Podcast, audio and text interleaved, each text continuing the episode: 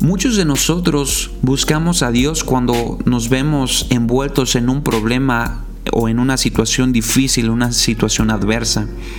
Cuando necesitamos que Dios sobre un milagro en la sanidad de algún familiar o de alguna situación.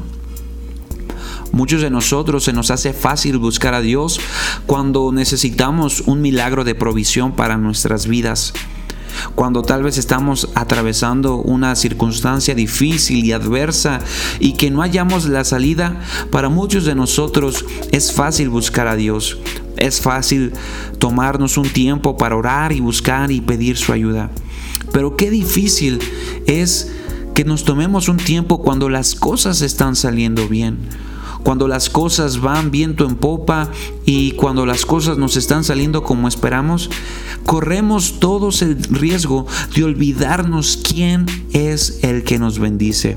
Corremos el riesgo de olvidarnos que es Dios quien sustenta nuestras vidas. Corremos el peligro de decir es por mi capacidad, es por la profesión que estudié, es porque he tomado buenas decisiones, cuando la Biblia nos enseña totalmente lo contrario, que si algo bueno tenemos o podremos llegar a tener es solamente porque Dios nos ha bendecido.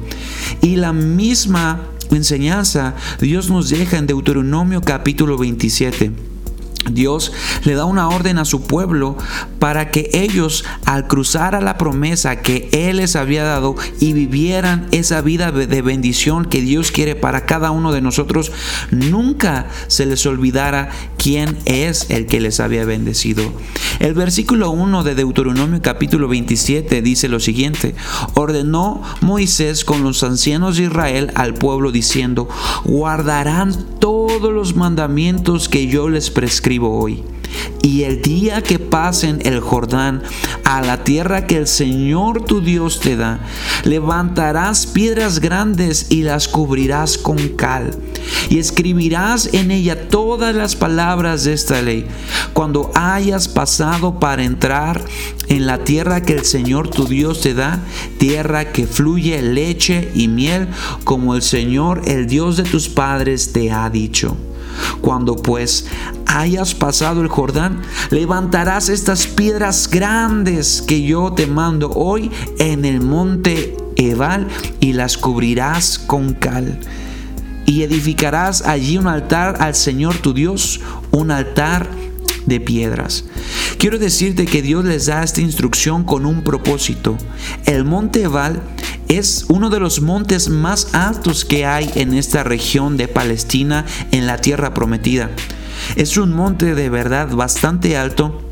Y yo no creo que sea casualidad que Dios les haya dicho, en lo más alto de este monte van a levantar unas piedras donde estará escrita mi palabra. Y esto es un recordatorio para todo su pueblo que ellos siempre pudieran tener presente y cuando vieran este monte a la distancia, ellos pudieran recordar que la única manera por la cual ellos podrían estar viviendo esa promesa, esa bendición en sus vidas de ya no ser esclavos, sino ahora vivir en libertad y no solamente en libertad, sino en bendición y provisión, ellos siempre se acordaran de quién es quien les dio las promesas y que siempre la única manera para que ellos pudieran conservar la promesa de Dios para su vida es guardando la ordenanza, guardando los mandamientos de Dios para sus vidas. Tú y yo siempre tenemos que estar conscientes que la única razón por la que vivimos cosas buenas, agradables y de bendición en nuestras vidas es porque Dios en su soberanía ha decidido bendecirnos y para que tú y yo podamos conservar las promesas de Dios en nuestras vidas, siempre, siempre, siempre tiene que estar presente que fue Dios quien nos bendijo y fue Dios quien nos ha permitido vivir sus promesas. En el libro de Santiago capítulo 1, la palabra de Dios nos enseña que toda buena dádiva y todo don perfecto proviene de Dios. Así que que jamás se te olvide que el único que realmente nos hace vivir en bendición, en prosperidad, en salud y en todas las áreas de una manera agradable es Dios.